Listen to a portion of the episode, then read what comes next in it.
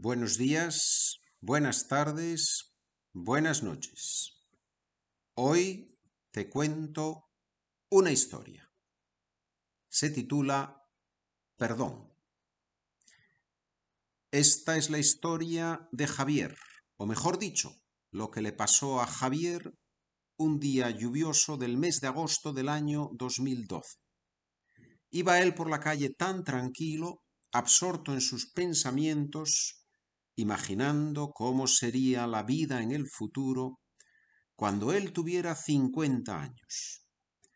No le faltaba mucho para llegar a esa edad, ya que él tenía entonces treinta y cinco años.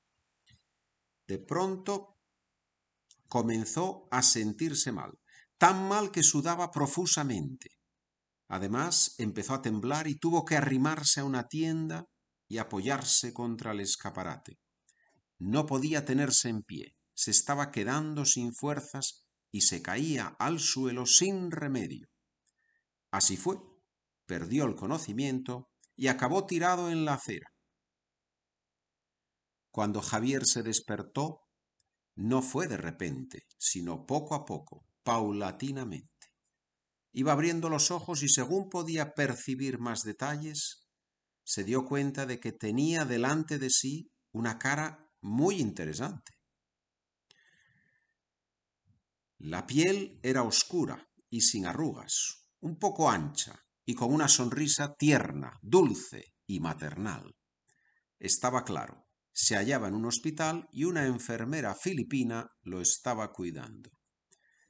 Como tenía dolor de cabeza y sentía un vacío en el estómago, no percibió mucho más, pero pronto se puso a buscar en la mesita su cartera y su teléfono móvil.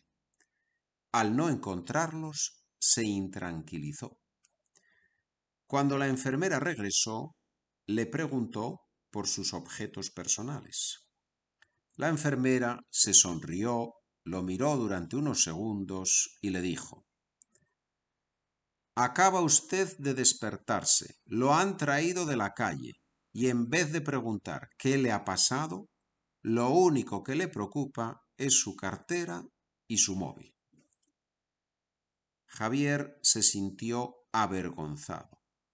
Esta mujer tenía razón. Se quedó pensativo, como un niño que ha hecho una travesura y capta repentinamente la mirada severa de su madre. La enfermera le informó de que no tenía nada grave le habían hecho unas pruebas y no habían encontrado nada. Le había dado un vaído, simplemente.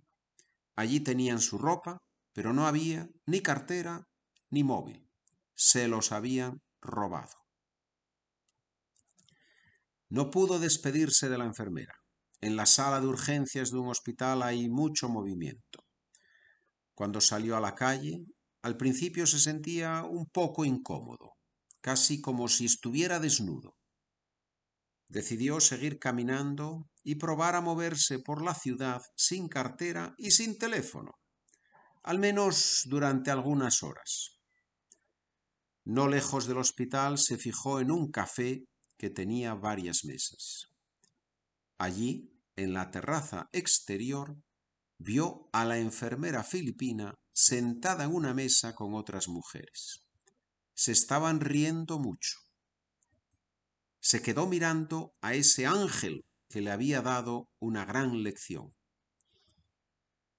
Sin embargo, a los pocos segundos, se quedó horrorizado. Se le cambió la cara. Allí, entre las manos cortas y un poco abultadas de la enfermera, vio claramente su cartera. Ella esa bruja ladrona, hipócrita y malévola, estaba sacando de la cartera su dinero y sus documentos. Se lo estaba, se los estaba enseñando a sus amigas y todas se estaban riendo. Javier necesitó solo unos segundos para pasar del odio al perdón. No hizo nada, pasó por delante, miró a su enemiga y salvadora y se fue sonriendo.